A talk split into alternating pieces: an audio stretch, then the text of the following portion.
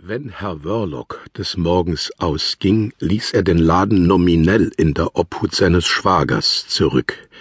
Das war durchaus angängig, denn von einer lebhaften Handelstätigkeit konnte man zu keiner Tageszeit sprechen und vor dem Abend ganz gewiss nicht.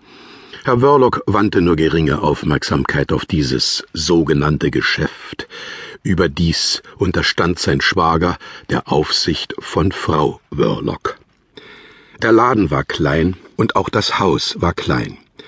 Es war eines jener rußverschmierten Backsteinhäuser, die es in so großer Zahl zu London gab, bevor überall in der Stadt mit Neubauten begonnen wurde. Der Laden ähnelte einer viereckigen Schachtel, deren Stirnseite aus einer vielfach unterteilten Schaufensterscheibe bestand. Tagsüber blieb die Ladentür geschlossen, des Abends stand sie allzu unauffällig angelehnt.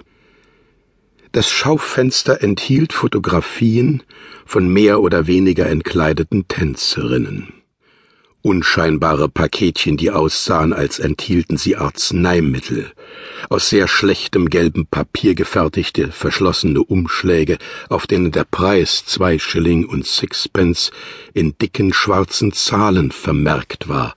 An einem Stück Draht baumelten wie zum Trocknen aufgehängt einzelne Nummern uralter französischer Witzblätter, ferner sah man eine verschmutzte blaue Porzellanschale, ein Kästchen aus schwarzem Holz, Fläschchen mit Wäschetinte, Gummistempel, einige Bücher, deren Titel Unschickliches ahnen ließen, etliche offensichtlich alte Ausgaben wenig bekannter, schlecht gedruckter Zeitschriften mit Titeln wie Die Fackel, der Gong, aufreizenden Titeln und die beiden Gaslampen im Fenster waren immer ganz heruntergeschraubt, sei es nun aus Gründen der Sparsamkeit oder der Kundschaft wegen.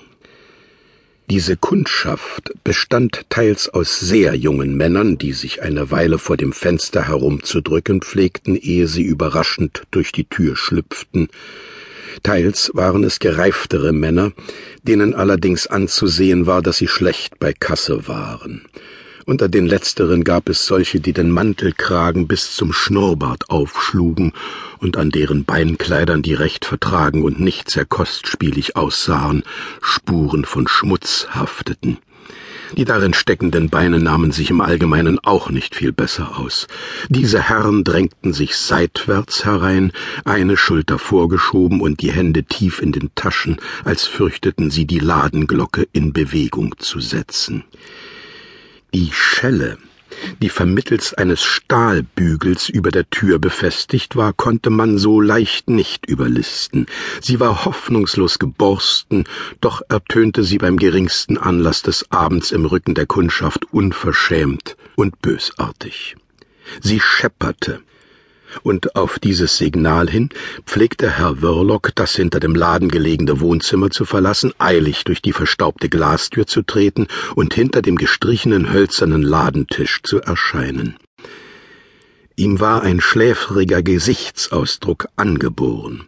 Er wirkte immer so, als habe er sich den ganzen Tag vollständig angekleidet auf einem ungemachten Bett gesuhlt.